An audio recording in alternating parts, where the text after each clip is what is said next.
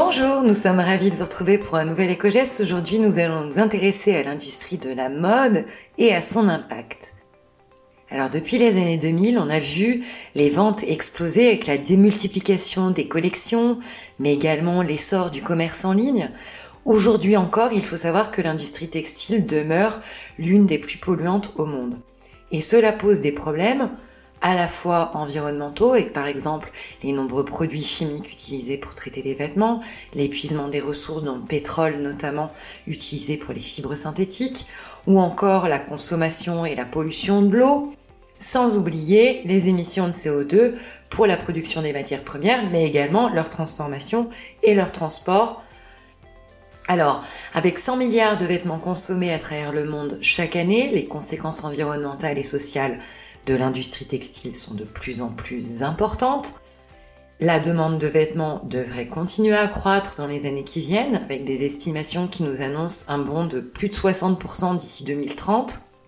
Et cette hausse va encore accentuer davantage l'impact et les risques pour l'environnement, mais également pour les aspects plutôt sociaux.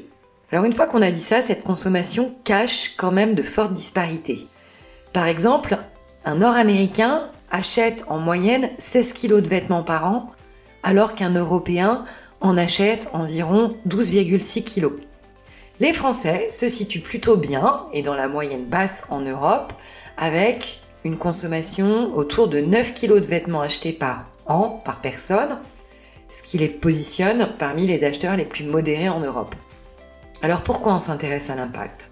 9 kg de vêtements achetés par an et par Français et seulement 3 kg donnés. Et ce serait environ 70% de notre garde-robe qui ne serait pas portée. Donc nous pouvons clairement mieux faire. Alors pour toutes ces raisons, c'est une bonne option que de se tourner vers des vêtements de seconde main. Et on rappelle bien sûr que le meilleur déchet, c'est celui qu'on ne produit pas. Donc ça va nous éviter d'en produire de nouveaux. Alors parmi les options qu'on a, on a bien sûr les friperies, les magasins solidaires de seconde main, mais également toutes les plateformes online qui permettent de mettre directement en relation les vendeurs et les acheteurs. Pour n'en citer que quelques-unes, Patatam par exemple pour les familles, Depop, qui est un petit mix entre un réseau social euh, et, une plateforme de vente. On l'appelle souvent le réseau social du vintage. Mais également The Soul House pour les baskets. Ou encore, parmi les plus connus, le vestiaire collective pour les vêtements plutôt luxe, mais également Vinted. Et bien sûr, Ethic to End, la plus durable de toutes. Voilà, pour tous ceux parmi nous qui ne sont pas encore adeptes, il est urgent d'essayer et de se convertir à la seconde main. Nous vous souhaitons une très bonne journée et nous vous retrouvons demain pour un nouvel éco-geste.